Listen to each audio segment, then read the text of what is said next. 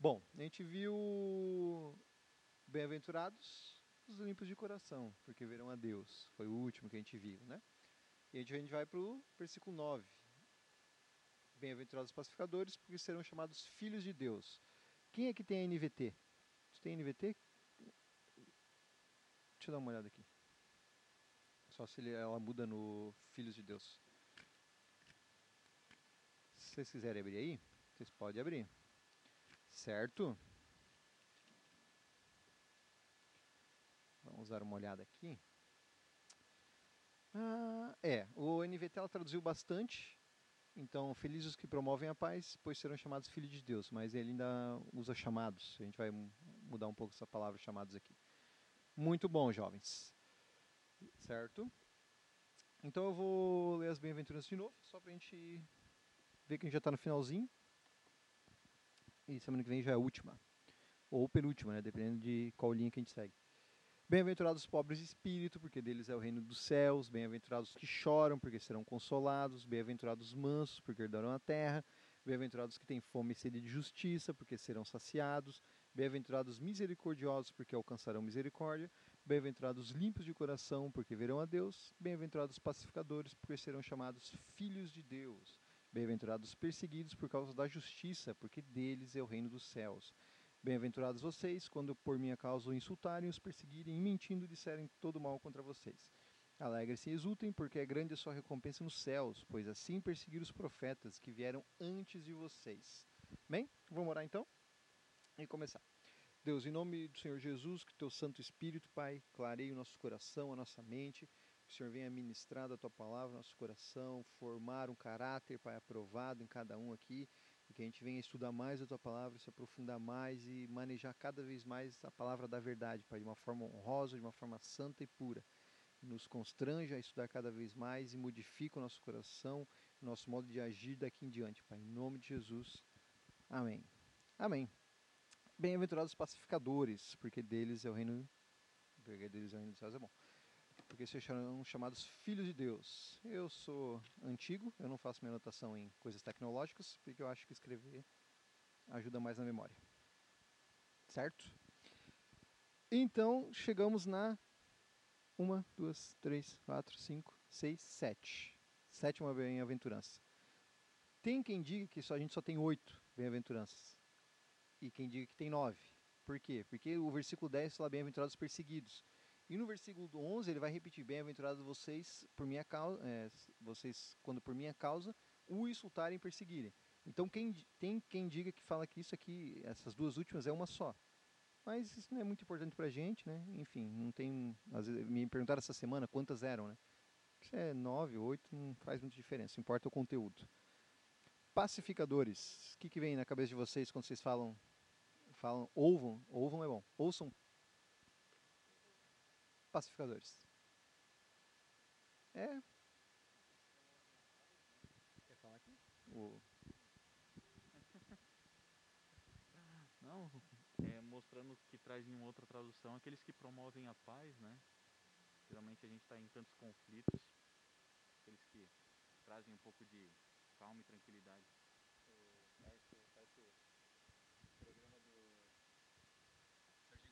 As horas. Ali, ali, né? Ó, se vocês quiserem falar, vocês pegam o microfone, mas não deixa eu falando sozinho, não. Ou quiser falar, eu repito aqui no microfone. Bem-aventurados os pacificadores. É, coisas que a gente sempre tem que lembrar, né? Até quem talvez ouça isso aqui a primeira vez. Tem que lembrar do quê? Que as bem-aventuranças são de caráter espiritual. Ela não nasce da disposição natural do homem, né? O homem naturalmente não é pacificador, ele não é pobre de espírito, ele não é misericordioso. Isso não tem origem na, na natureza humana, não tem como. Isso é uma disposição espiritual, promovida pelo Espírito Santo que habita no homem. Logo, se é isso, as bem-aventuranças são para quem é regenerado, já quem é convertido, quem é salvo. Ela não faz parte da vida do não salvo, né? Do não convertido, porque elas são disposições espirituais. Isso é muito interessante lembrar, porque talvez lá na frente vá se perder esse pensamento, mas as bem-aventuranças come... Jesus começou pelas bem-aventuranças para mostrar a identidade do cristão, né? O Hernando Dias Lopes, ele, ele fala, agora que o livro dele está aqui na frente, mas ele fala que a credencial do cristão é a bem-aventurança. O, o, As pessoas, se elas fossem avaliar e tivessem a chance de avaliar um cristão, a avaliação devia ser bem, as bem-aventuranças. A pessoa pegaria as bem-aventuranças, olharia, e aquilo serviria de régua de medida para se a pessoa é cristã verdadeira ou não. O que é bem profundo. Né? E por isso leva a gente a entender que isso é indispensável na vida do crente. Ele não tem uma, duas, três e as outras não tem, porque a personalidade dele é diferente. Não, não. Ele tem que ter essas coisas e ele é cristão. Ele não tem que fazer essas coisas para se tornar cristão. Ele é cristão, por isso que ele é essas coisas. É, não tem como desvincular isso do cristianismo, não tem como desvincular isso da vida dele. É impossível a pessoa falar assim, ah, eu não, eu não consigo ser pacificador porque da minha natureza, minha personalidade, eu sou uma pessoa totalmente diferente. Não existe isso. Porque, como eu disse, não é disposição natural, é espiritual, é produzida pelo Espírito de Deus. É sempre bom dar essa introdução para a gente entender do que a gente vai falar, né? Porque se for falar de disposição natural, aí um vai ter vantagem sobre o outro, né? Eu tipo, ah, eu sou mais paciente, o Jorge é mais estourado, ah, então tu é mais fácil ser pacificador, tu menos, né? Não faz sentido. Certo? Alguém comentar alguma coisa? Perguntar alguma coisa? Tu vai usar o Hernandes contra mim aqui? Louco. É, só algumas definições. Pacificadores, é o termo que Jesus usou, esse termo, ele usou um termo grego para definir pacificadores. Eu nunca consigo falar os nomes grego e eu estou tentando fazer grego agora, mas é uma confusão desesperada. É irinop, irinopoios. Ele usa essa palavra. O que, que é? Essa palavra, palavra no grego é, significa aquele que faz paz, né? que promove a paz, como o, o Emerson falou. Ele, essa palavra, esse termo usado, pacificador, é, significa isso, aquele que faz paz, aquele que promove paz. Por isso que essa bem-aventurança é uma bem-aventurança de conduta exterior. Lembra que a gente estava vendo lá, bem-aventurados os pobres de espírito, é mais uma coisa interior, do caráter, que molda o caráter interior do homem. O pacificador é a conduta, é para fora e ela faz paralelo com outra bem-aventurança, que é qual? Que dá combo aqui, ó, dá pra fazer um combo com ela. Muito perto, perto dessa.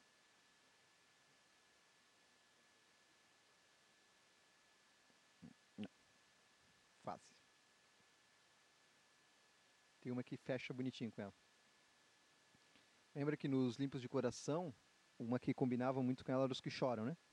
Os que choram, eles choram por causa da pecaminosidade e ao chorar eles, pro, eles procuram ser limpos né, do pecado que tem. Os pacificadores são linkados com outra bem-aventurança. Também, mas na ação daí. Mas em teoria ele é manso. Vai ser ligado muito com manso. A gente vai entender por quê. Mas ele faz um paralelo bem forte com ser manso de coração. Não é manso de coração? É, manso de coração pode ser também. Certo? Existe uma palavra bem famosa bem famosa, que é Shalom. Sabe o que significa Shalom? Paz, né? Shalom, Shalom é Shaddai. Tinha uma musiquinha da Cassiane que era Shalom, né? Não lembro agora quem cantava, meu Deus. E a referência de Shalom vai ser vista nessa passagem também. E a gente vai ver algumas coisas. Mas a definição da palavra pacificador é isso, aquele que faz paz, né? E então, é, de início, a gente precisa entender duas coisas antes de partir para a teoria e da prática desse, desse, versículo. A primeira é que não lembro se você estava no estudo que eu falei, isso a gente ouve bastante quando vai estudar sobre a história de Jesus no Novo Testamento, de que alguns grupos de judeus e até da galera que seguia Jesus, né, os discípulos, provavelmente, eles tinham uma ideia de que Jesus, de que Jesus ele viria tomar é, Roma à força. Né? Eles achavam que ia ser um. Sente-se amada. Que ele é, achavam que ele ia ser um general, alguma coisa assim. Ele ia tomar força. O Messias ia tomar o poder de Roma, conquistar Roma, a força militar, militarmente, montar exército, poder. Muita gente achava isso. Os judeus achavam isso. Porque os judeus viveram a vida inteira em guerra. Deus levantava ju rei, juiz, eles iam para a guerra, ganhavam as guerras. Então eles tinham essa ideia já. E isso foi um pouco assustador para quem estava ouvindo, né? Jesus fala bem-aventurados pacificadores, aqueles que promovem a paz. E aí eles falaram, pô, mas paz com, com romano? Que que, paz com quem? Samaritano? Com quem que a gente vai arrumar paz? Quer ver? Tem umas. É bem interessante. Que abre, quem tiver com Bíblia, abre João, no versículo 6. Vers, é, João capítulo 6. Primeiro dia com o microfone, né? A gente fica nervoso. Pelo menos aqui eu posso falar sem limite diferente do Contribua, que eu herdei, o, herdei do Felipe a, a tática de falar horas. que eu tô livre. Não, mas eu só fiz o Contribua longo pra me vingar do Felipe mesmo. Você é uma Felipe, agora tu vai ver. João 6,15 acontece a multiplicação dos pães e, pães e peixes, né? Toda a historinha ali, havia muita gente e tal. E eu vou ler ali, ó, é, a partir do, do versículo 14, no capítulo 6 ali. Fala assim, ó, quando as pessoas viram o sinal que Jesus havia feito, disseram, este é verdadeiramente o profeta que devia vir ao mundo. Jesus ficou sabendo que estavam, é, que estavam para vir com a intenção de fazê-lo rei à força. Então ele se retirou outra vez, sozinho para o monte. Isso aqui é muito interessante, que as pessoas viram ele fazendo o, a multiplicação, e como é, no relato lá de quando Nicodemos vai encontrar Jesus, e Nicodemos fala o que para Jesus? Olha, para fazer as coisas que você faz, você tem que ser Messias. Nicodemos faz essa ligação de poder com o Messias, né? Mas não, ele não necessariamente não tinha se convertido ainda, porque Jesus vai falar, né? Ó, tem que nascer de novo. E eles fazem a mesma ligação, eles falam, ó, esse cara é Messias, porque multiplica pão, ele é, tem poder tal. Vamos levantar ele como rei de Israel e descer porrada, guerra contra Roma e tomar o poder de novo. E Jesus sabia a intenção deles, se retirou. Porque Jesus não veio nessa característica militarista, de tentar dominar o, o poder, ao contrário do que eles achavam. E essa bem-aventurança vai contra isso, né? vai deixar mais claro. Até quando João Batista está tá preso, é, os comentaristas falam que a pergunta que ele, ele manda os discípulos perguntarem, se ele, Jesus era o Messias mesmo, é porque ele estava com esse pensamento, talvez dentro da cabeça dele ainda. Falou assim, pô, Jesus é o Messias e ele não vai tomar o poder, como é que ele vai derrubar o poder que existe? E ele manda perguntar, né? Pô, tem o Messias mesmo que veio e tal? Mal sabia João Batista, né? Então, já que Jesus não veio instaurar a guerra, ele veio instaurar a paz, o Deus da paz. E agora a gente vai para um assunto meio polêmico, não polêmico, né, mas bom de conversar às vezes. Os nossos pais e avós conversam bastante sobre a paz mundial. Né? O que, é a paz mundial e se a por que nós não temos uma paz mundial ainda? Por que, que a gente não consegue ter, não consegue manter? E qual que é o grande conflito dessa paz mundial? O que vocês acham?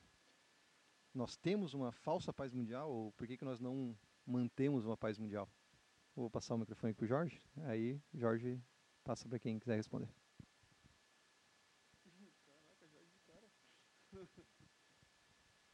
Acredito que seja porque nem todos reconhecem como Senhor.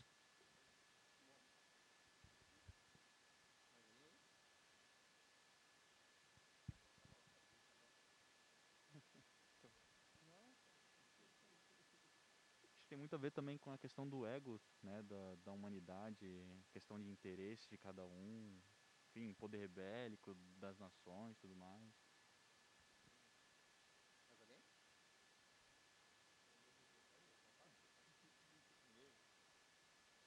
Depois o Jorge vai editar e colocar frases do Nicodemus, Hernandes, assim.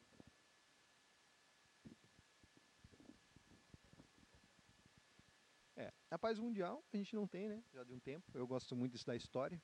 E a história é manchada por muito sangue de guerras e conflitos. A gente não é um país que tem muita guerra civil, né? Mas existem lugares no mundo onde não cessam guerra e toda hora essa paz não parece não chegar a um ponto, né? Então é muito falado sobre esse versículo sobre a questão da paz mundial. Deus ele chamou pacificadores e o pacificador é que promove a paz, mas o mundo não é um mundo de paz, nós provavelmente estaremos num conflito. Porque qual que é a origem do, do, da falta de paz no mundo, né? Por que, que os homens conflitam, entram em guerra, destroem um ao outro, usam do poder que têm para abusar um do outro, e enfim, várias outras coisas. A origem principal é o pecado. pecado muito bem. O pecado é o que destruiu o planeta Terra, né? O, parafraseando meu amigo Hernandes Dias Lopes, que parafraseou John MacArthur, John MacArthur fala que a paz ela começa no Éden, né? E é, destruída dentro do Éden, a paz, ela entra um conflito, e em Apocalipse nós veremos a paz novamente, né? Mas esse meio tempo de, de Gênesis até Apocalipse não tem paz total garantida ainda. Tá certo, hein? Eu conheço MacArthur. E aí a gente tem a origem do pecado. O pecado foi a, a, destrui, a destruição total. Por isso que nada funciona. Quando, por exemplo, é, quem estudou história aqui na, no Tratado de Versalhes, a Liga das Nações, quem lembra disso na aula de história? Foi criada depois da Primeira Guerra Mundial. Foi uma liga com, com, é, montada para eh, tentar evitar novas guerras. Né? Eles queriam, não queriam as potências que foram campeãs da guerra não queriam de jeito nenhum que outra guerra acontecesse. Então esse tratado fez várias coisas, proibiu o treinamento de certos exércitos, de, de armamento e tudo mais, o que não deu muito certo, né? Porque Hitler aparece depois e toca o terror e faz uma Segunda Guerra Mundial. E a Liga das Nações, é, Liga das Nações, acho que é a Liga das Nações, não. Mais tarde vai se tornar a ONU, que também não, não conseguiu manter a paz no, no mundo, né? A gente viu grandes líderes surgindo, né? Grandes nomes que tentaram é, pregar uma paz mundial e não funciona, não tem como funcionar. Por quê? Porque é importante entender que existe uma doutrina do pecado, que se estuda a doutrina do pecado, que o homem em sua natureza ele é pecador e por ser pecador ele é contra a paz. Ele não é naturalmente inclinado a ser um homem de paz, um homem pacificador. Porque a, o problema da, da paz e do coração humano ele não se resolve externamente, externamente. É impossível que ações externas transformem o homem o, que o problema dele é interno. Não há nada externo que consiga resolver o problema interno do homem. Isso é o explicado na doutrina do pecado, que é a depravação total do homem, a depravação radical. Sempre tem que ter isso em mente, sempre. Isso é uma coisa que eu tenho falado em alguns estudos.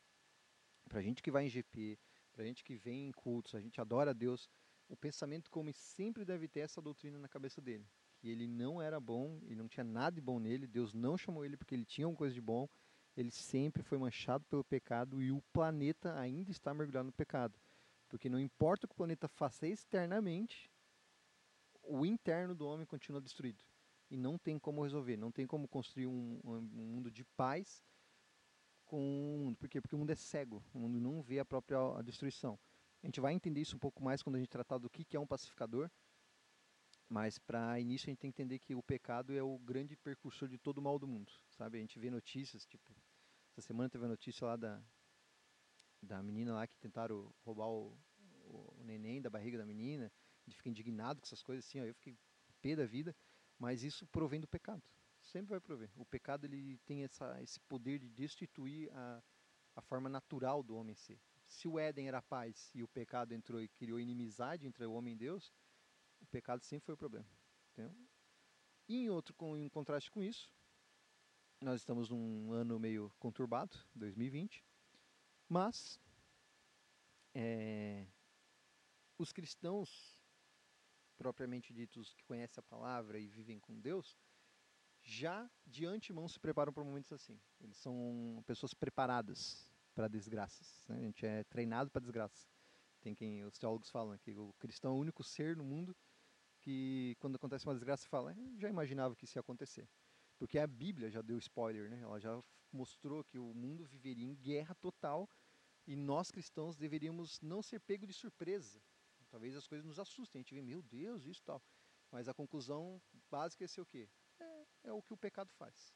O pecado está aí, ele vai continuar destruindo o planeta, vai continuando destruindo a vida um do outro e a gente já sabe disso. A gente, por mais que a gente tente falar que é um absurdo, meu Deus do céu, a gente sabe, sabe que é, até as doenças, as coisas, elas provêm da, da destruição do homem. Até eu estava esse tempo discuti, é, conversando, discutindo, cara, brigando, conversando com a Léo sobre como o homem ele consegue destruir rápido as coisas, né? Então, tipo, quando surgiu o WhatsApp, Facebook, que era um ampliava a comunicação entre as pessoas, era muito bom, né? Ah, eu posso falar com a minha mãe que está longe, com meus familiares de outro estado e tal. Mas não deu nem, sei lá, um curto período de tempo já começou a ser usado. Eu lembro que o Facebook a galera marcava. É, fiquei nervoso com a Rubia tirando foto. Que marcava briga de gangue de, de futebol, e aí marcava sal, um monte de coisa. Rio de Janeiro lá, onde é que o, o carioca mora lá, meu Deus do céu. Então, algo que deveria ser usado, de certa forma, para alguma coisa boa, foi usado, mas foi totalmente bagunçado e turbado, né? As pessoas já se aproveitaram. E o mundo é assim. A paz ela não existe e nós é, as bem-aventuranças indicam que o homem ele é totalmente diferente do, das pessoas do mundo, o cristão é um ser diferente das pessoas do mundo, porque nós olhamos por essa ótica. Sempre olhamos. Essa é a ótica que a gente deve olhar. Que o, O pecado é o grande vilão, o pecado que destrói as pessoas. Lembra que a gente viu, eu falei dos misericordiosos? Os misericordiosos são as pessoas que elas lutam para acabar com o sofrimento ou diminuir o sofrimento da pessoa do próximo. E se esse próximo ele não é uma pessoa que conhece Jesus ainda, é convertido, nós agimos de misericórdia pra, com ele porque ele está sendo tipo um boneco na mão do diabo. E a gente precisa ajudar ele, a gente precisa fazer ele acordar para a verdade, para verdadeira paz, alegria, vida, trazer ele para Cristo, e aí sim ele vai, porque ele está perdido. E o mundo está perdido. E por o mundo estar perdido, a gente vive a, as guerras que vivemos. Né? Não vamos entrar numa discussão apocalíptica, mas talvez entramos. Certo até aqui? Alguém quer comentar alguma coisa? Perguntar alguma coisa? Não? E o que é um pacificador? Bem-aventurados pacificadores, felizes os pacificadores, porque serão chamados filhos de Deus. O que é um pacificador para vocês?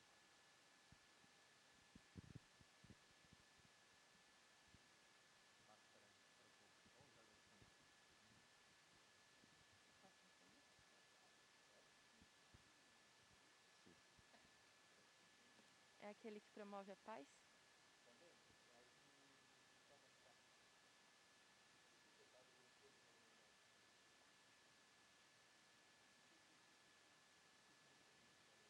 Que ama seus inimigos, que abençoa os que lhe maldizem e que ora pelos que perseguem.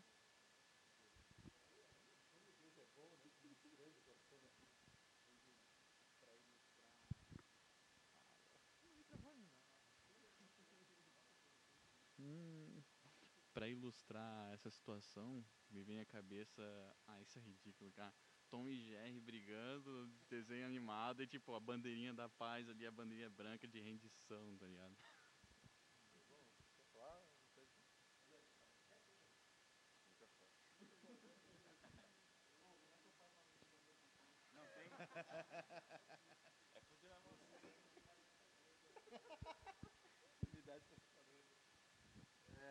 É, dos, do pacificador a gente vai ver duas partes, a teórica e a prática.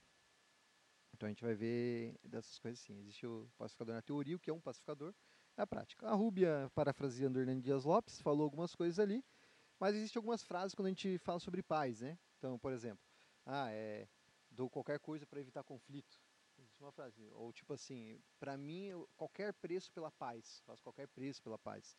Então a gente vê às vezes eu usar exemplo de anime que eu assisto, mas não vai dar para usar aqui, mas de filmes, às vezes, que as pessoas entram e falam assim, ah, é necessário é, matar esse, essa, essas pessoas para que a paz aconteça e tudo mais. Então sempre parece que há um preço para ser pago pela paz. Né? A gente tem essa ideia dos filmes, da, é, da história, assim. Então, tipo, mas também a gente acha que o pacificador é quê? Alguém que não toma posição, alguém fica meio tá acontecendo todo mundo se matando lá, o cara fala, ah, legal, eu sou da paz, né? O cara começa a brigar, fala, ah, eu sou da paz, mano, não quero brigar. Lá no Rio de Janeiro, né? Eu sou da paz, sou, sou da paz, chorando já, não da paz. A gente acha que esse é pacificador. Mas pacificador é diferente de apaziguador. Isso é muito importante entender, muito importante, sabe? O apaziguador é aquele que tenta fazer alguma coisa só para apaziguar, tipo, ah, não, meu pé aqui 50 reais e para de brigar, ou ah, faz alguma coisinha ali, ele, te, ele tenta só controlar a situação, né? E tudo mais. Existe um problema nisso. O pacificador é diferente. O pacificador é o que a galera comenta, os teólogos comentam que ele é ativo, né? Ele é um alguém da ação que vai fazer. A cada vez que tu olha, eu acho que tem um espírito vindo me buscar ali. Então, o que, que eu vou fazer? Como a palavra significa promove a paz, ele estabelece a paz. Ele é um, um, um ativo no, no reino de Deus que vai estabelecer a paz. É, e para entender isso, a gente tem que tratar sobre a, uma visão, uma visão que o, nós precisamos ter nós, de nós mesmos. Porque nós temos que entender essa visão para então poder entender como ser pacificador. Aqui nós vamos entrar nas coisas bem profundas, meu, bem ah, certidão de nascimento, bem importantes de entender. Assim, ó. o pacificador, para ser pacificador, ele tem que ser liberto do próprio eu. Isso é essencial. A gente viu lá no coração limpo, no manso. Lembra que a gente falou que o manso é aquele que não tenta se exaltar sobre os outros, que não tenta ser mais do que ele é. Ele entendeu, ele é tranquilo na dele, ele entende que Jesus é acima dele, que o que ele. Se as pessoas lembram, eu usei uma frase, essa frase eu uso bastante, que ele entende da, o problema que ele tem com a luta com o pecado e a dependência de Deus. Então ele mantém um coração em paz por estar com Deus. E quando até alguém fala assim, ah, meu, você aí, Jorge, você é um pecador. Aí o Jorge fala, o Jorge poderia rebater, destruir, falar qualquer coisa. Ah, pecador é tu e toda a torcida do Corinthians. E ele fala assim, olha, é, eu gosto dessa frase, não lembro, acho que foi o Paulo Júnior que fala essa frase. Ele fala, olha, se você fosse Deus, você me chamaria de pecador com gosto. Porque então você saberia todos os meus pecados. Provavelmente você soube de alguma coisa e tal, mas eu sou pecador mesmo. O, o Lutero falava, né? Meu nome é pecador, meu sobrenome é, é pecador. Não há outro nome que eu devo ser chamado a não ser de pecador. Então essas pessoas, elas não é que elas vivem tipo um vitimismo tal, mas elas entenderam, elas se libertaram, elas sabem que o próprio o eu delas é uma desgraça. Se o eu delas, controlado pelo pecado, é a, é a razão das guerras, a libertação do eu vai transformar ele e levar ele a ser um pacificador. Isso é importante. Não pode existir egocentrismo a um pacificador. O pacificador não é egocêntrico. Por quê? É, ele não, a Rubia falou essas coisas, mas ele não defende o próprio interesse, ele não é atingido por ofensas. Isso é importantíssimo. Tem um cara, eu não lembro quem é, eu tentei lembrar a semana inteira para falar aqui, eu não lembro quem é que falou essa frase, mas ele falou que a ofensa é, você não é que as pessoas te ofendem, é você que deixa ser ofendido. Então, se alguém fala assim para você, ah, você é um burro, mas você não é, você sabe que não é, mas você aceita a ofensa e se sente ofendido com aquilo. E é engraçado, porque a pessoa talvez te ofenda com uma mentira. Você não precisa aceitar ela se ela é mentira. Não precisa aceitar. Você vive a vida. E não é atingido por, por ofensa. Por quê? As ofensas nas guerras, elas são mais, é, digamos assim, em atos, né? Então, derruba as torres gêmeas, mata o, o, o príncipe lá, que daí explodiu a Segunda Guerra Mundial. Então, eles se preocupam assim. Mas por quê? Porque parece que ofensas em atos. Eles têm que rebater, eles têm que responder às ofensas de alguma maneira. Mas os pacificadores não, eles, eles encaram as coisas de um diferente, né? Por exemplo, existe uma frase assim, ó, quando você vai resolver um conflito, você talvez pense assim, ah, é, se eu resolver tal coisa, qual é o efeito que isso vai sobrar para mim? Qual é o efeito que isso vai exercer em mim? Se eu fazer tal coisa, se eu falar com alguém, se eu tentar resolver a situação, o que, que vai dar para mim? O que vai sobrar? Qual é o lucro que eu tenho? Qual é o, a, a, perca que eu tenho? E nisso não existe no pacificador. O pacificador é basicamente quase neutro. Né? Ele não é neutro porque ele, a gente vai ver que ele vai tomar a palavra de Deus como régua de medida. Mas o pacificador, para ser, ele tem que ser liberto do eu. Por quê? Imagina que você vai resolver uma guerra. Eu ia falar que time do Tor Santos, né? Santos e São Paulo. Quem é São Paulo? É Paulino? Ah, sei, Santos São Paulo. E aí estão tretando lá, não sei o que, tu quer resolver e tudo mais. E aí você pensa assim, olha, gosto muito do Santos, eu também gosto muito do Santos, quero conhecer os jogadores do Santos e tal. Eu vou resolver essa guerra, porque eu sou pacificador, eu quero paz aqui na igreja, não quero ninguém brigando, né? Tal. Mas eu vou resolver a paz puxando pro lado do Santos, porque o Santos tem que ganhar, porque o Santos é o melhor e tal. O que ele? Ele usou do próprio eu para ganhar vantagem sobre uma promessa de Deus, o que foi errado. E o pacificador não pode ter esse pensamento de tentar resolver as coisas para ir puxar o lucro para si. Ele quer ver a glória de Deus entre os homens. Ele quer resolver as coisas para que não haja mais guerra. Se você tem pender para um lado através do seu sentimento, do seu pensamento, do seu egocentrismo, você vai exercer uma guerra muito maior. Você vai dar força a quem você libertou na guerra. Por isso que não é apaziguador, entendeu? Apaziguador sempre tem, tende a ir para um lado o pacificador que Jesus falou, ele é neutro, ele tenta resolver a, questão da, da guerra, mas que haja paz total entre os dois lados. Shalom significa paz, mas esse termo era usado pelos judeus para identificar paz pessoal e comunitária. Sempre foi assim. A paz ela deve ser comunitária. Os judeus acreditavam nisso. O cristianismo herdou isso do, do judaísmo. A paz é comunitária. Para estabelecer paz não pode ter preferências, não pode ter ego, não pode ter sei lá, essas coisas. Certo?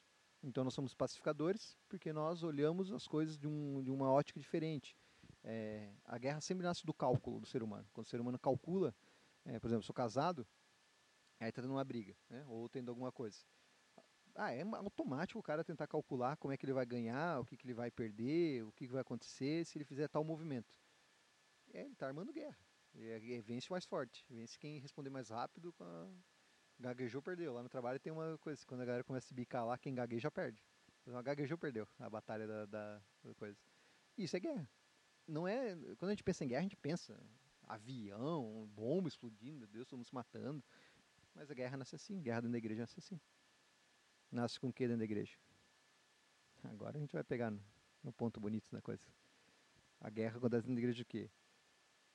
Quando acontece fofoca, conversa que não é para acontecer, quando a gente tenta manipular as coisas dentro da igreja, quando a gente tenta fazer o mais o emocional do que a Bíblia, essas coisas não são ditas de pacificadores, porque é o próprio eu. Então, tipo assim, ah, é, às vezes aquela. Eh, não é que seja errado, mas às vezes as pessoas falam assim, ah, eu quero expressar o que eu penso e que eu sinto aqui.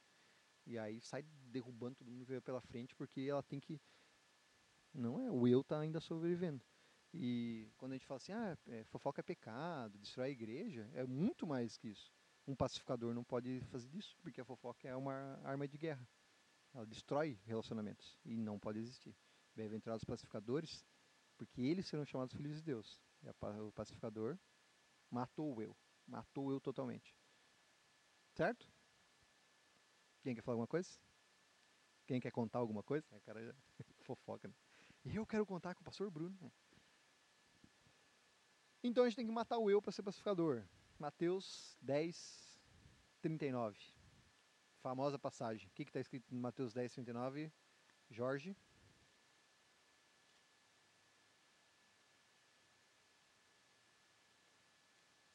Acho que eu, tô, acho que eu marquei errado. Eu marquei certo, não lembro.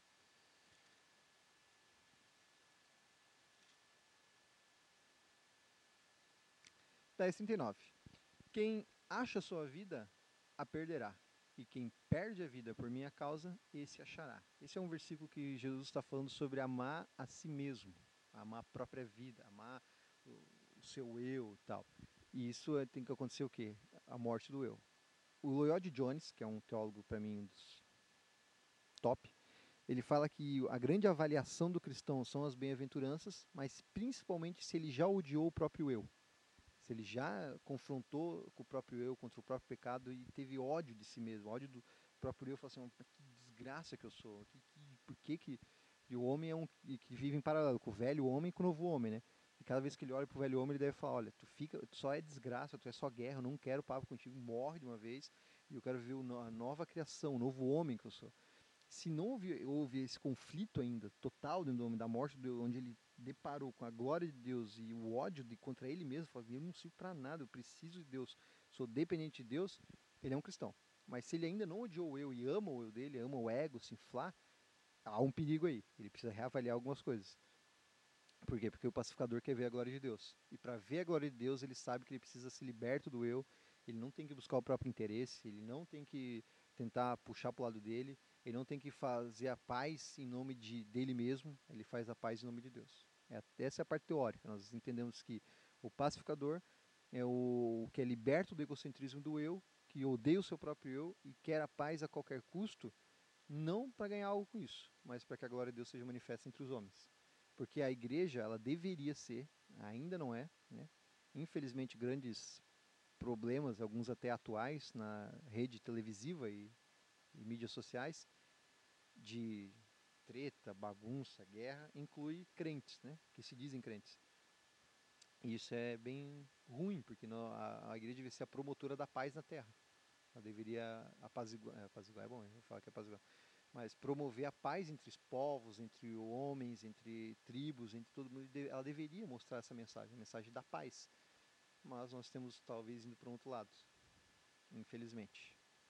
Alguém tem uma pergunta aqui? Alguém quer falar alguma coisa aqui?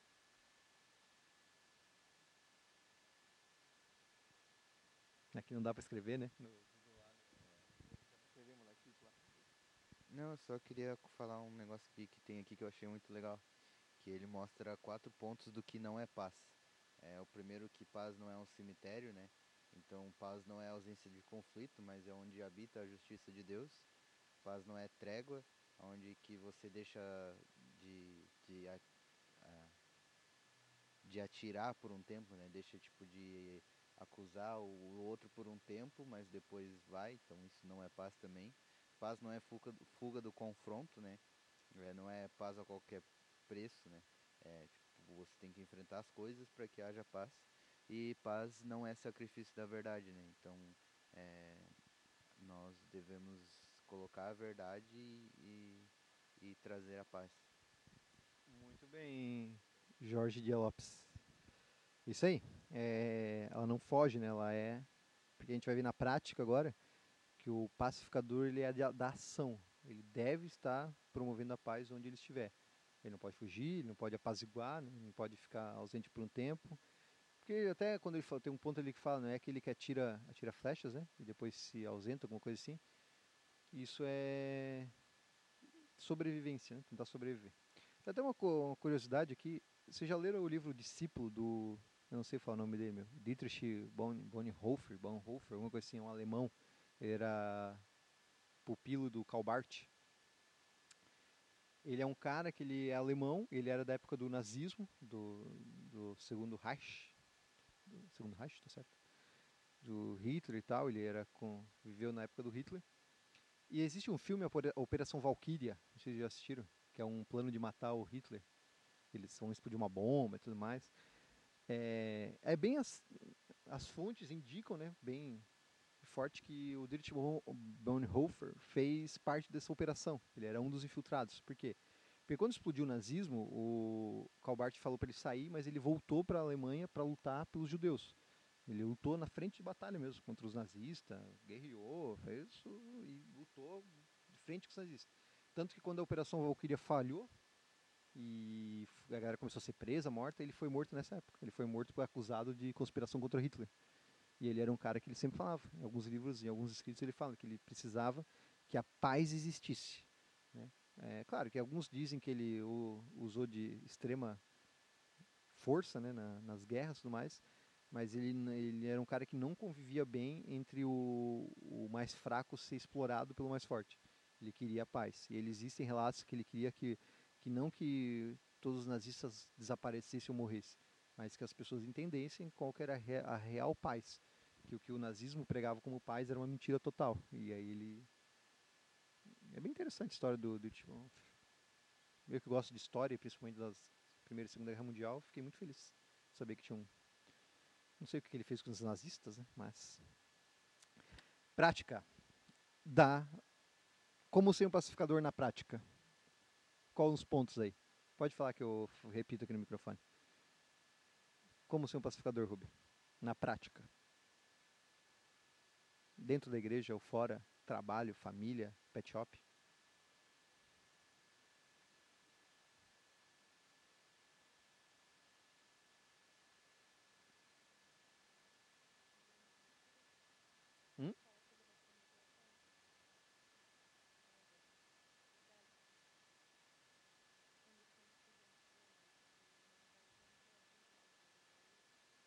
Favor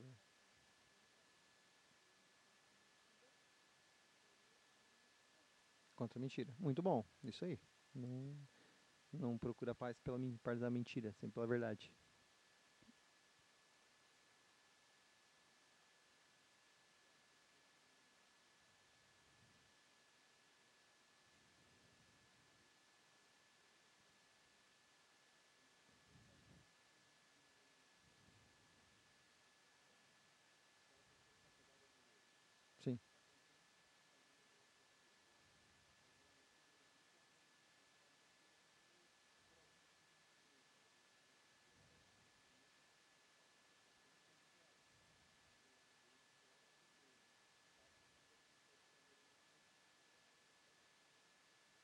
Desapegado do eu. Muito bom. Desapegado do eu e não não busca conflitos desnecessários. Mais alguém? Sendo exemplo, muito bom.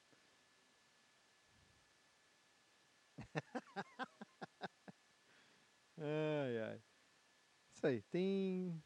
É, eu coloquei três pontos práticos aqui, mas tem muita coisa. É, Tiago 1, 19. Tiago é um livro de teologia prática. É muito bom. Vocês lerem lá, vocês vão ver. Ele começa falando sobre a sabedoria, buscar sabedoria, sobre fé e obras, sobre a prática da lei. Tiago é um cara bem. Quem abriu aí? Eu ia falar pra você ler? Ah. Entendam isso, meus amados irmãos. Estejam todos prontos para ouvir, mas não se apressem em falar nem em se irar. O pacificador, ele aprende que o quê? Tem um controle sobre a língua, né? Ele aprende a não, fa a não falar aquilo que... A não falar o que não deve, tá certo essa frase? A não falar o que não deve. Ele tem um controle na língua dele. Lembra que a gente falou sobre fofoca, sobre provocação, sobre ficar refutando, rebatendo todo mundo toda hora, não sei o quê? Ele tem um controle sobre a língua. A prática do pacificador, ele sabe o momento certo do que ele deve falar e o que ele não deve falar. Ele tem controle sobre a língua, né? Lembra que o, o Tiago vai falar que o, o, o membro do corpo que é o mais perigoso é a língua. É inflamada, né? ela é destruidora. Você pode destruir uma pessoa com as palavras e com que você fala. E o pacificador ele tem um controle sobre isso. Ele tem um controle sobre a língua. Ele não é que ele vai ficar fugindo de conflito, ele vai, ah, eu prefiro não falar, tal. Mas quando ele fala, ele sabe o que ele fala, ele não fala tendo a ten... lembra que a gente viu na teoria, ele não fala com a tendência a ganhar algo ou tentar, ele é ele é parci, tipo, imparcial, imparcial é. Ele tipo não vai, ah, eu vou falar isso porque daí o resultado vai ser bom para mim. Não, ele tem um compromisso com a verdade e tem certas coisas que ele não fala e não convém ele falar. Tipo, ah, eu sei de um negócio, o cara, tipo, tem aqueles que o cara não fala, né? Mas joga, joga a rede assim, tipo, ah, eu sei de um negócio aí, mas não vou te falar. Eu já criou, vai começar a guerra, né? Não, tu vai falar, não sei. Ou mente tudo mais. Não, ele tem um controle. Isso é importantíssimo para a vida de igreja. Né? O mundo não tem controle nenhum no que fala, no que luta, é um bagunço total. Mas nós, cristãos e pacificadores, nós controlamos a língua, nós sabemos a hora certa de falar, nós sabemos o que falar, nós não é, falamos algo para abrir guerra, para destruir, a gente não fica terceirizando informação. Ah, ó, vou falar um negócio aí que o tio da minha prima, que tem um amigo que trabalha na VEG, falou. Aí, não, não é isso, pelo amor de Deus. É um controle da língua. A forma prática é você se encher do Espírito Santo de Deus e que o Espírito Santo de Deus controle a sua língua. Você pense antes de falar, que você calcule é, o que é destrutivo e o que não é destrutivo ao que vai ouvir. Isso é muito importante. Não fique pensando no que você vai ganhar, no que você vai perder. O pacificador ele tem esse controle sobre a língua. Tem o, uma frase do Lloyd Jones que fala assim, ó, que os homens se organizem para lutar e que também se organizem para a paz, mas parem de falar tanto. Uma das primeiras coisas a fazer quando se quer estabelecer a paz é saber quando se calar. Importante. Importante às vezes a gente parar um pouco e falar, olha, estou falando muito, tô falando demais. E, porque o, o homem que fala muito, a tendência é ele começar a puxar as coisas para o lado dele. Não pode. Pacificador, ele não é essa pessoa. Certo? E a segunda, a mais importante de todas, hiper importante, que é o quê? Ele encara todas as situações que ele vai passar, que as situações de conflito que ele quer a paz, como trazer a paz da igreja, fora, onde for, à luz do evangelho. Isso é importantíssimo, gente, pelo amor do Pai. Eu falei na aula passada, na aula passada, cara, de tudo teológico. E eu vou, eu repito bastante para todo mundo que pergunta isso. A fonte do cristão, se você é cristão verdadeiro, crê em Jesus Cristo, crê que a Bíblia é a palavra de Deus, a única regra de fé e prática para a vivência do mundo, para a vivência do reino de Deus, para saber como Deus quer que seja adorado, como é o proceder do cristão, é a Bíblia. Nada além da Bíblia. A Bíblia é a fonte primordial, única de regra de fé e prática no que nós cremos e o que nós, como nós praticamos aquilo que cremos. Então, se nós cremos que os pacificadores são bem-aventurados, toda a situação que a gente passar, a gente vai recorrer a quem? À luz do Evangelho. Isso é importante de se entender. Por quê? Porque existem vários projetos de paz, né? Por exemplo, é, bem está em alta agora o do racismo. Né? E é uma grande discussão, a gente não vai entrar muito nessa discussão agora. Mas, de certo modo, parece uma luta pela paz. Talvez mascarada de uma guerra. Né? E o que o Evangelho fala sobre isso? Nós temos que saber o que o Evangelho fala, não o que nossa opinião acha, o que o nosso pai acha, o que a galera do trabalho acha, o que o carinha no YouTube falou, no vídeo lá, sobre ele é. Ah, eu sou um, um cara que sou coach há não sei quantos anos, ou sou um cara que. Enfim, um influencer. O que eu acho é assim e tal. Não, a nossa a gente pode ouvir, não tem problema ouvir as outras opiniões, mas a fonte de ação sempre é a Bíblia. O pacificador ele tem a Bíblia como instrumento de, de ato de pacífico. Né? Então ele vai, quando ele olha situações, ele olha a luz da Bíblia. Sempre vai ser assim, cara. Nós não podemos olhar outra fonte que vá, porque as outras fontes vão, são de origens humanas, de origens falhas e pecadoras. E elas tendem a ter erros. A Bíblia não tem erro. Você seguiu a Bíblia, filho, vai dar boa. E isso nos leva a Romanos 12, 20. Quem quiser abrir lá Romanos 12, 20, que eu vou abrir um. Outra passagem dentro do, do Sermão do Monte.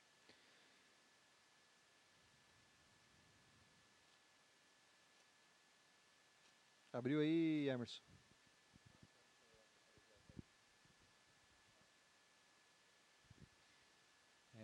Façam o contrário. Se o seu inimigo tiver fome, dele de comer. Se tiver sede, dele de beber. Porque fazendo isto, você amontoará brasas vivas sobre a cabeça dele. Isso é uma resposta, né? Ele fala sobre. Jesus está falando ali, né? Antes ele fala: Meus amados, não façam justiça com as próprias mãos, mas em lugar a ira de Deus, pois está escrito: A mim pertence a vingança e eu é que retribuirei, diz o Senhor façam o contrário. Né? E no final ele termina, não deixem vencer o, se vencer pelo mal, mas vençam o mal com o bem. Isso é muito importante, é um ensinamento de, de Paulo, né, que ele provavelmente tem isso do, do Evangelho de Jesus Cristo. Ele repassa isso fala o quê? Olha, o pacificador ele não procura fazer justiça com as próprias mãos. Ele deixa isso para quem? Para Deus. É o justo juiz que julga com integridade, com retidão, é ele que decide como essas coisas acontecem. Eu faço o quê? Eu faço o contrário. Lembra o sermão do, o sermão do Monte, um pouco mais à frente ali do que a gente vai estar lendo, no 5:43 ele fala: Vocês ouviram o que, que foi dito? Ame seu próximo e odeie o seu inimigo. Hum? Bom, eu, porém, lhes digo: amem os seus inimigos e orem pelos que perseguem vocês, para demonstrarem que são filhos do Pai de vocês que está nos céus porque ele fez o sol nascer sobre maus e bons e vir chuva sobre justos e injustos. Porque se você ama aqueles que o amam, que recompensa terão? Os publicanos também não fazem o mesmo? E os se saudarem somente seus irmãos, o que é que estão fazendo demais? Os gentios também não fazem o mesmo? Portanto, sejam perfeitos como é perfeito o Pai de vocês que está nos céus. Jesus ele dá um ensinamento aqui, como Paulo mais tarde em Romanos vai falar, sobre o amor aos inimigos. Por que, que ele está falando isso? Porque na, na prática do pacificador, ele procura ter paz com todos, ele procura estabelecer a paz. E se necessário ele se humilhar diante do inimigo dele para conseguir estabelecer a paz de Deus, ele vai se humilhar, ele vai romper a barreira do ego dele de, ah, eu quero ganhar, eu quero vencer. Não, ele vai falar, olha, eu sei que eu, se for alguma justiça ser exercida na sua vida, essa justiça virá de Deus, não de mim. De mim basta que eu seja misericordioso, porque eu sei que você é controlado pelo pecado, eu sei que você está sendo controlado por Satanás, Satanás está te iludido. Porque se você não fosse controlado por Satanás, nós estaríamos em paz. A gente estaria vivendo o que Deus tem para nós, a gente estaria em, com, em harmonia do Evangelho, em harmonia da vida cristã. Mas se nós estamos em conflito é porque o pecado tomou lugar. E o, quem vence o pecado, quem destrói o pecado é Deus. E essa justiça está na mão de Deus. O que eu devo fazer diante de você é amar você, é orar por você, é buscar a paz com você, não para que eu me, para me livrar dessa guerra, mas é porque eu quero ver a glória de Deus sendo manifesta. Isso o pacificador busca. Se a gente colocar numa, numa prática, diante do inimigo, o que acontece? Lá quando ele aprende a, a, controlar a língua, ele vai aprender a se controlar diante das ofensas do inimigo, não vai retrucar, não vai ficar rebatendo, não vai ficar armando guerra, ele vai ter controle sobre a língua. Por quê? Porque isso é importante, a gente vive num mundo que é caído, o mundo não é feito para entender o cristão, ele não vai conseguir entender. E grandes filmes e grandes desenhos até falam que o mundo ataca aquilo que é desconhecido a ele, que ele não conhece, que ele, ele odeia, vai odiar o que é desconhecido a ele e nós somos alvo do, do mundo. Porque o mundo não entende como a gente pensa, não entende como a gente faz as coisas, não entende. Ele vai criticar, ele vai refutar, ele vai querer bater de frente com nós. Cabe a nós sermos pacificadores não armar uma guerra maior contra eles. A gente tem que achar um, um, ter, um momento onde a gente consiga mostrar o que nós cremos, mas não como arma de guerra, mas como arma de paz. Assim, olha, essa é a paz que nós queremos. Nós queremos viver em paz, nós queremos que vocês conheçam a paz. Vocês são usados pelo pecado, vocês são usados pelo diabo, vocês são manipulados. Então a gente não rebate, a gente ama. Né? O, o rebater, eu dizia, é o amor. Entendendo isso e controlando a língua, nós, o que eu falei, o segundo é o segundo passo. A gente entende o que outra pessoa é pelo Evangelho. O que o Evangelho declara que os homens são pecadores, destituídos da glória de Deus, são lascivos, são de guerra, são conflitantes, são inimigos do bem, é, inimigos de Deus. A gente entende isso pelo Evangelho. O Evangelho mostra isso para nós. Nós usamos, quando nós olhamos o conflito, nós entendemos pela luz do Evangelho. Entendendo pela luz do Evangelho, nós entendemos como é controlado pelo pecado. E o três, o que a gente faz? Na hora de fazer, como Jesus e Paulo falou em Romanos, nós procuramos auxiliar as pessoas, auxiliar o inimigo a ser livre daquela manipulação que ele está tendo, a tentar achar um caminho para isso. É, aqui é bom deixar um ponto bem claro que o pacificador não é um cara molenga também, não é um cara que ah, faz o que quiser comigo, né? tipo, ah, que nem o Jorge Luiz ali. Não, ele tem as convicções sim do evangelho, mas na ação ele sempre tende a querer ter a paz com todos. A discussão de tipo assim, ah, o crente ele, se ele é pacificador, ele, ele fala sobre porte de arma, sobre como é que ele vai responder, defender a família, ou responder até a família verbalmente, se alguém ofendeu tal. Isso é outra, é outra questão, isso não entra nessa questão aqui, porque os pacificadores ele buscam resolver conflitos. E conflitos para os dois lados. Eles querem a paz. E existe uma outra discussão também, que é se o mundo ele vai conseguir chegar no estágio de paz ou ele está encaminhando para destruição total. É bem interessante esse assunto, né? Mas talvez esteja indo para destruição total. Eu creio que o Atmania, um teólogo, ele fala que o mundo é, ele está indo em direção ao pai dele, que é o diabo. Né? E a direção que o, pai, o diabo vai é a condenação total. Ele vai se autodestruir em algum momento. Mas se os crentes conseguirem trazer a paz do reino de Deus à terra, de certos modos, em pequenos momentos, em pequenos conflitos, em pequenos grupos, em nações tudo mais, ela vai ter cumprido o papel dele como pacificador. Ele vai fazer a paz reinar. O bem feliz ele é porque ele vê a paz reinando. Onde havia ódio, onde havia desgraça, onde havia destruição, agora ele vê a glória de Deus. E onde a glória de Deus repousa, a paz de Deus está ali nós vamos entender um pouco mais dessa paz. Amém até aqui? Alguém quer perguntar alguma coisa? Alguém quer falar alguma coisa? Pergunta. Você deu o exemplo do Bonhoeffer ali, o alemão. É, e tipo, ele era alguém que era um pacificador, certo? Sim, mas é, esse é o ponto de vista que eu quero chegar. Se o pacificador ele pode entrar em guerra Aqui entra outro conflito, né? Tem um, quem leu o Cristianismo Puro e Simples, do C.S. Lewis, alguém já leu? C.S. Lewis, lá. Tem uma hora que ele fala sobre a guerra, né? Lewis. Uma hora que ele fala sobre a guerra, que ele lutou na guerra, né? O, até o amigo dele, que é o Tolkien, que é o escritor do Senhor dos Anéis, também lutou na guerra. O Tolkien é bem trágica a história dele, né? Ele foi com os amigos e ele foi o único que voltou vivo da guerra. E todo mundo morreu. Ele lutou num, num conflito bem, bem sangrento lá esses homens eles acreditavam que defender a pátria, defender a nação deles era honroso. Eles eram uma honra, uma forma de servir a Deus e a nação. Tem quem diga que não, que um crente não pode participar de guerra, não pode defender a nação. O Bonhoeffer ele lutou contra os nazistas, né? Há grandes relatos. A gente não sabe se é 100% verdadeiro, porque muita coisa foi perdida desses relatos, mas ele lutou em guerras, lutou em frente de guerras contra nazistas, defendeu os judeus, escondeu o judeu, proteger os judeus de todas as formas possíveis. É, se um pacificador pode participar da guerra? Não sei, não sei responder essa pergunta. Até hoje eu não cheguei a um ponto na minha cabeça de que porque eu nunca vivi uma guerra. Né? Eu, eu, eu gosto muito da guerra. Ah, eu estudo guerra, guerra, todas as guerras que aconteceram, eu gosto muito de estudar. Mas por estudar e por, até quando eu estudo, se um dia, acho que vocês já leram, né? Mas se vocês um dia lerem a fundo o Holocausto, meu Deus, uma coisa que dá vontade de sair matando todo mundo que vai pela frente de nazista. É um, um, pecado que eu confesso. Porque foi horrível, foi uma coisa horrível. Eu, eu fico pensando na galera na época, o, a, a que limite estavam as emoções deles e o, o desespero deles. Tava muito alto, muito alto. Se descesse alguém lá e falasse assim, ó, judeu, vamos libertar vocês, e o objetivo do, é matar todos os. Eles mataram, foi horrível, foi uma coisa muito ruim. E como lidar com essas emoções, eu não sei, nunca passei nada parecido a isso, imagina. né? É, mas é uma discussão que é bem. Porque o pacificador ele tem muito a ver com. Como ele é uma conduta, ele tem muito a ver com o caráter de um cristão, né? Agora, como o cristão vai resolver essa questão é bem complicado. Eu não. Prefiro não pender para um lado, né? Alguém quer falar alguma coisa sobre isso? Ir pra guerra? Alguém vai pra guerra? Porque lá no Rio eu já vi as histórias da galera do BOP. Não, é sério. Da galera do BOP que eles saem, eles oram, né, meu?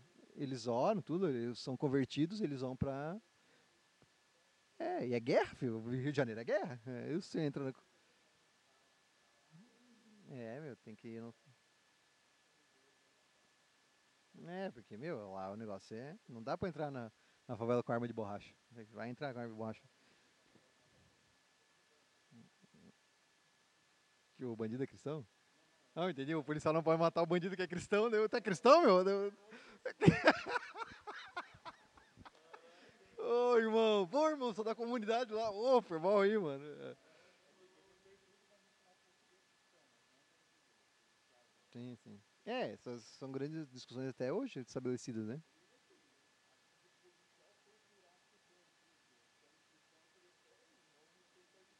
É. Mas o. Mas a, auto, a defesa é algo que eu creio sim que a Bíblia deixa. É, como é que eu vou dizer? Ela dá a entender que se pode se autodefender sim. Tem, tipo, eu tô em casa lá, entra um. Oi? É, eu, tipo, ah, eu tô lá em casa, entra um maluco lá em casa e vai ameaçar a vida da Leonora, filho. vai voar da sacada. Não, não vou pensar das vezes. Vou jogar da sacada lá. Pode ir. Solta o, meu, solta o asta na garganta, já vai. O asta é meio louco, vai. Mas não, filho. tá, É defesa, é minha família, o bem-estar. Então, essas coisas assim. É. Sem usar uma arma. Então, tipo, é por isso que é, é bem conflitante uma ideia da outra, né? Porque pacificador, como vai lidar com guerras, e as guerras são tomadas, o que, fazer quando a guerra explode no país? Né? Você pacificador, tentar manter a guerra? Há quem fala assim. Mas quando Jesus ele fala isso, ele tenta ensinar os pacificadores, bem-aventurados pacificadores, porque era uma época de conflitos, né?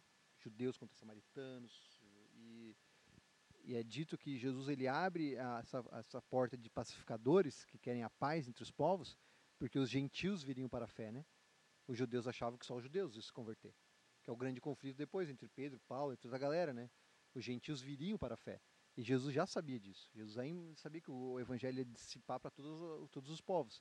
Ele precisava que eles fossem pacificadores, não guerrear, guerrear entre eles. Por isso que ele vai falar com a mulher samaritana, por isso que a salvação vai para os samaritanos também, vai para romanos, vai para todo mundo. E, era um, e a paz de Deus ia começar a exercer nisso. Claro que nós chegamos em limites gigantescos, né? Hum. É. Sim. Esse senso de justiça com as próprias mãos é perigoso. Por isso que é tipo, ah, eu vou na guerra e se- na guerra a minha justiça. O Lutero tem uma famosíssima frase que é a paz, se possível, a verdade a qualquer preço. Porque ele tentou paz, ele era católico, ele amava a igreja católica, queria continuar sendo católico, mas não certo. Não teve paz entre ele e os católicos, tanto que ele foi excomungado. Por quê? Porque ele foi a verdade a qualquer preço. Eu preciso da verdade. Eu quero manter a paz, eu quero. As pessoas querem matar. Por isso que lá na dieta de Worms ele fala, né? Olha, é, contra. Ele fala da, da escritura, fala, não posso ir contra a minha consciência, não posso ir contra a escritura que ela fala. Que vocês não, não aceitarem isso, amém. Deus esteja comigo, amém, né? Fala amém. Quando ele fala amém, ele já vai matar ele na hora. Ele foge, né? E tem uma curiosidade que já contei pra vocês que ele foge, se esconde num castelo e ele ganha um codinome para ninguém reconhecer ele. Que é qual o codinome? Cavaleiro Jorge. Ah, Lutero aqui, ó. Ele é chamado de Cavaleiro Jorge, fica escondido lá. Mas o. Enfim, esse é um assunto bem interessante discutir uma hora. Se é bom ir pra guerra, pode ir. Quer ir pra guerra, gente? Cristão pode ter arma, pode defender, pode atirar. É isso. É isso aí dá 70 horas de discussão. Deus. Mas amém. Pacificadores eles buscam a paz entre todos. Eles querem ver a paz, paz na terra entre os homens. Que vamos e viemos. É, as guerras sempre, independente se o cristão vai lutar na guerra ou não, ela é sempre fruto do pecado. Ninguém quer dar paz e explodir uma guerra por nada, né? Somos tudo da paz aqui, é, não tem nada para fazer, a gente é amigo, né? Vamos dar uma guerra aí. Não, a guerra sempre nasce do motivo egoísta do homem. Por isso que o pacificador ele é, é trata do caráter do homem, porque ele tenta romper contra o eu do homem. E se ele romper com o eu, o homem vai querer promover a paz e não a guerra. Ele não vai ter interesse próprio, não vai ter interesse de lucro, não vai ter interesse em nada. Entendeu? É porque a guerra é o maior contraste que se pode fazer sobre isso. Ah, os Estados Unidos quer invadir tal lugar. Quer pegar o petróleo. Abre guerra. Ah, atacou. Abre guerra. Ah, entrou no país. Abre guerra. Todo mundo quer manter intactos os interesses. Porque o eu tá é, uma bagunça. Mas o versículo ele tem uma promessa e uma coisa muito bonita, que é serão chamados filhos. Que horas são, gente? Não consigo terminar ainda.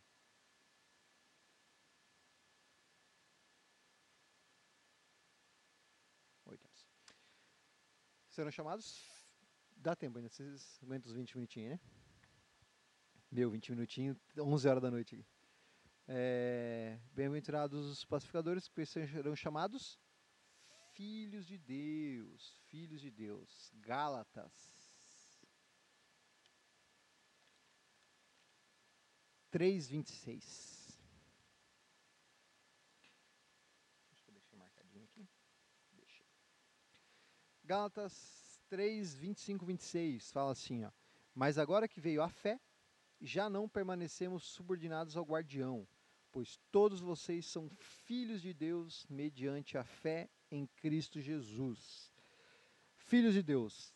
Essa palavra filhos de Deus surge algumas vezes, Paulo usa ela bastante, e ela vai fazer uma referência ao quê? É uma palavra grega também que significa filhos, mas esse termo que ele usa era um termo, até deixa anotado aqui, ó, era um, um termo de adoção, de filiação aos dos romanos, na época dos romanos, quando é, nas leis de adoção dos, de herança dos romanos e tudo mais, ele usava esse termo.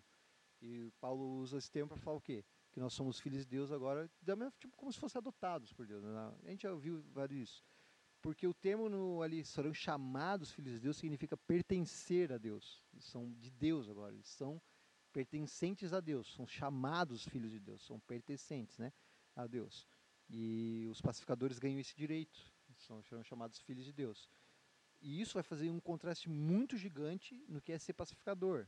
Quer ver? Ó? Abrimos em Hebreus. Hebreus 13. Hebreus 13 20. Acho que eu anotei errado. Abre aí, Hebreus 13 20. É isso, acho que é isso mesmo. Isso mesmo, esse mesmo. Fala assim, ó. Ora, o Deus da paz, que tornou a trazer dentre os mortos o nosso Senhor Jesus, o grande pastor das ovelhas, pelo sangue da eterna aliança. O grande Deus da paz. Deus é o grande Deus da paz, né? Ah, mas Deus, no Antigo Testamento, fez guerra, blá, blá, blá, blá, blá. Meu Deus. Mas ele é o Deus da paz. Sempre vai ser o Deus da paz. Por isso que na, na teologia neotestamentária, isso é uma coisa que nós precisamos entender. Como a gente está no estudo bíblico, é, existe teologia do Antigo Testamento, teologia do Novo Testamento. O que liga as duas é a, a tipologia, né? Uma coisa que o antigo significava para o novo e vice-versa, que é a imagem uma coisa da outra. Mas não é a mesma teologia. A gente precisa entender isso. Não é o mesmo sistema. O sistema antigo era um outro sistema de lei, era um outro sistema totalmente diferente depois do Novo Testamento. Não é que a Bíblia é uma coisa antes, uma Bíblia depois. A Bíblia é a mesma coisa, mas a teologia é diferente. E a, as bem-aventuranças têm caráter teológico, não é só caráter moral, caráter teológico.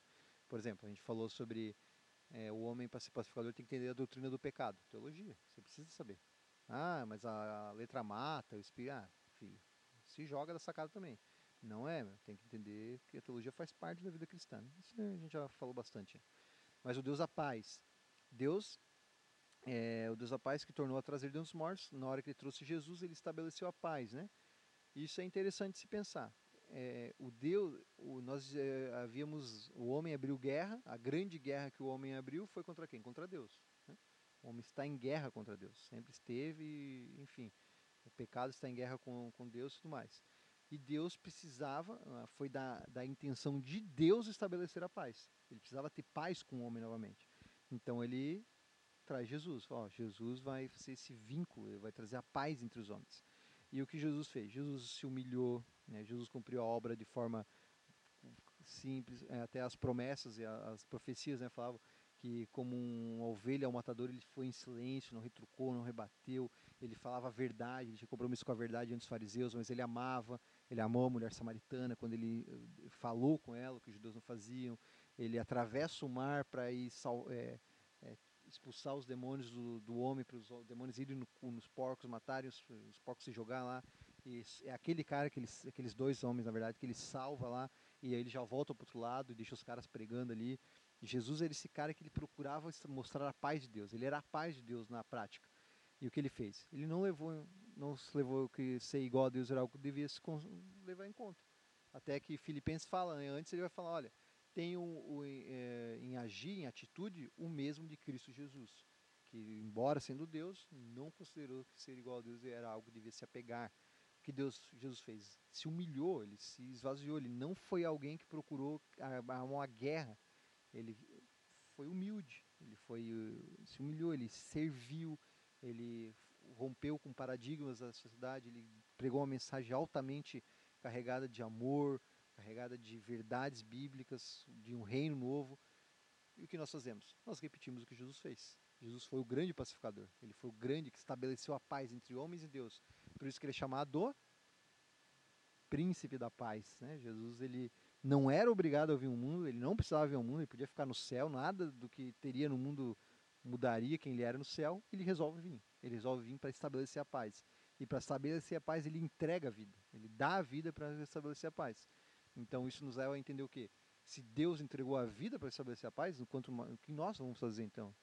Nós temos até uma receita de entregar o eu, tipo, ah, mas eu vou deixar de ser eu, ah, meu Deus do céu, que sofrimento. Ah, eu não nasci para isso. Não, Jesus fez isso. E tem uns versículos que falam muito sobre isso, por exemplo, Colossenses 1:20. Até vamos abrir. Eu vou ler, eu abri Abre aí Colossenses 20, que eu abri Efésios 2, que é o grande versículo da paz.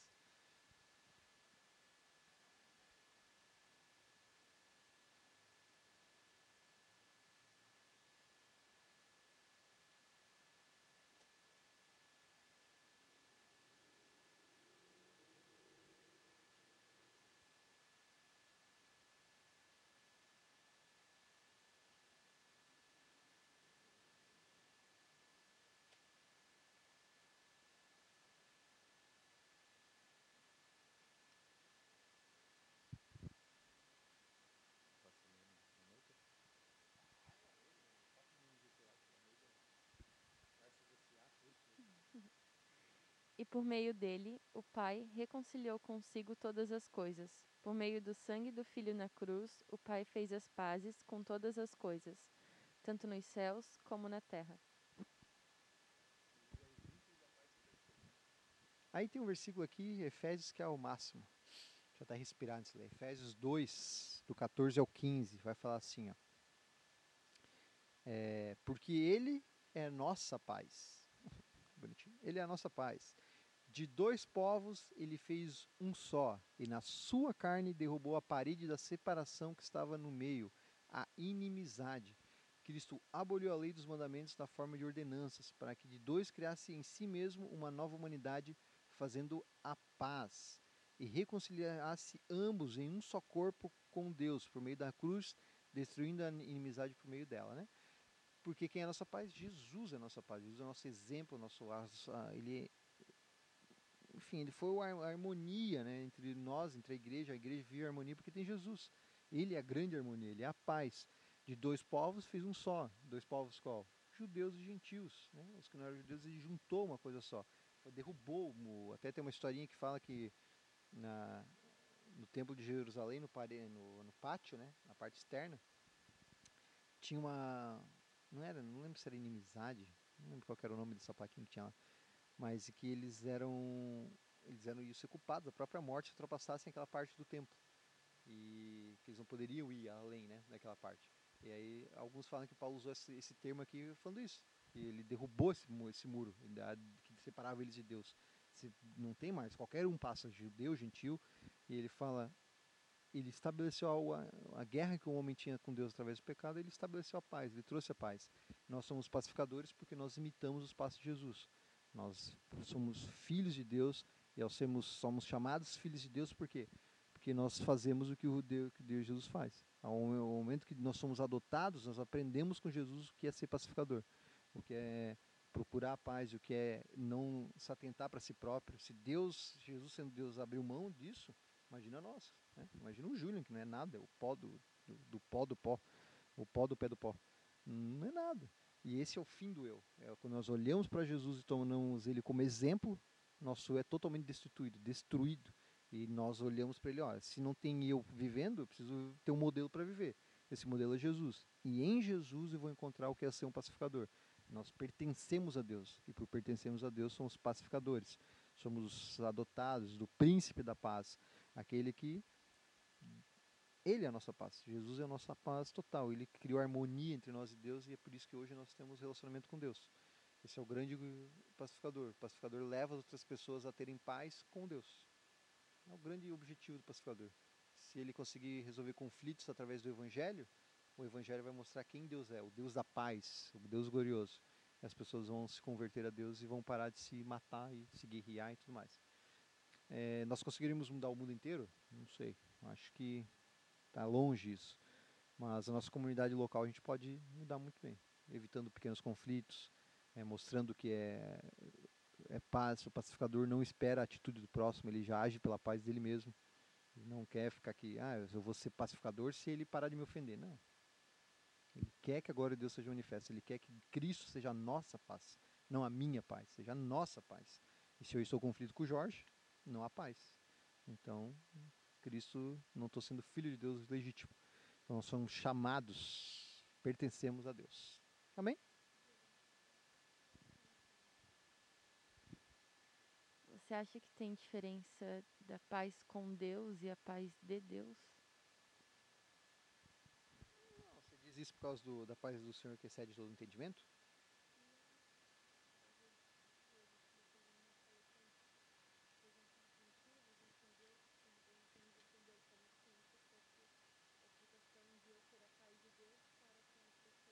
Ah, sim.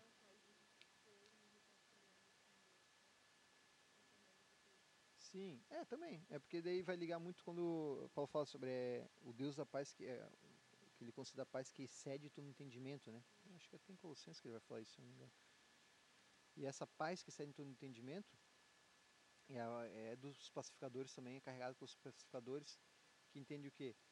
Que por mais que o mundo ele viva em conflito, lembra que eu falei lá que o cristão é um cara preparado?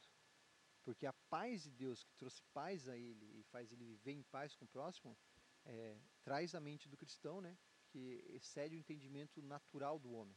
O homem ele tem o entendimento que paz, se for preciso matar para ter paz, ele vai ter paz, vai matar o vizinho dele, vou matar meu vizinho porque ele liga todo dia esse som alto, ou tipo, sei lá, sabe? é, Às vezes a galera, é, enfim, sei lá, as loucuras que o mundo vive aí por causa do pecado, mas nós temos uma paz que excede o entendimento natural da, do ser humano. A gente tem uma paz que procede de Deus. Essa paz é vivida em, por exemplo, quer ver, o cristão é, deveria, né? isso é uma grande falha nossa, talvez, não precisaria, para alcançar uma paz, ter todos os bens materiais que ele almeja ter. Viver por bens materiais. Não precisava ter isso para ter uma paz que excede todo entendimento. Ele já tem Jesus, ele não precisaria de mais nada. Mas ele ainda busca essas coisas. Ele não tem paz. Ele não consegue dormir se ele não. Ah, meu Deus, eu, tá todo mundo comprando o carro do ano e eu estou com um Uno com uma escada em cima. Ah, rápido. Não precisa, ele não vive em paz enquanto ele não conseguir aquilo. Não, a paz que excede todo entendimento, não tem problema ele correr atrás de algo melhor, mas aquilo não controla mais a vida dele, não controla o estado de espírito dele, porque ele alcançou uma paz. E essa paz um com o outro é assim. Eu consigo, é muito mais fácil, isso é interessante.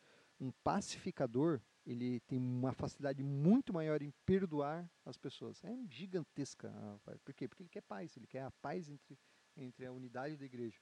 Então ele procura ser pacificador. Ele sabe que o pecado gerado pelo, pelo conf- é, pela briga, pelo conflito e tudo mais, é perigoso a vida da igreja.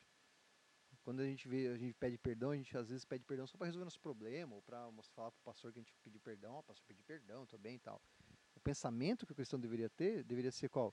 Eu peço perdão ao meu irmão, eu estabeleço uma paz com ele, eu vivo em paz com ele, eu, eu perdoei ele, ele me perdoou, a gente vive em paz pelo bem da igreja, primeiramente, o, bem do corpo de Cristo. Nós somos um corpo, nós precisamos viver em paz uns com os outros. Então essas rinchas que tem dentro da igreja, essas briga de gangue dentro da igreja, parece que tem às vezes, né? um GP contra outro GP, né? briga no final da, do ah, no final do culto eu te pego. Não deveria existir. A paz deveria reinar no nosso meio. Nós somos os filhos de Deus que nós temos o príncipe da paz como exemplo e vivemos em guerra ainda. Como é que a gente quer mudar a guerra, a, a, trazer paz ao mundo se nós vivemos em conflito dentro? Não tem. Os conflitos nascem dos, dos filhos da desobediência. Eles são mestres em conflito. Nós deveríamos ser mestres na paz.